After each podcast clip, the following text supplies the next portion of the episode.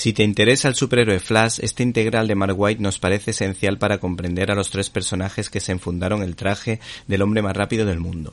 Les recordamos que el primero se llamaba Jay Garrick y que fue creado por Garner Fox y Harry Lamper. El segundo se llamaba Barry Allen y fue creado por Bob Caniger y Carmine Infantino, mientras que el tercero, Wally West, era el sobrino de Iris West, novia de Barry Allen, surgido de la mente de John Broome y Carmine Infantino.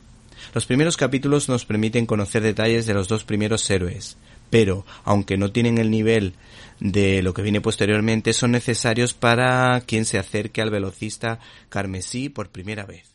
Por otra parte, ¿Te está gustando este episodio? Hazte fan desde el botón Apoyar del podcast de Nivos.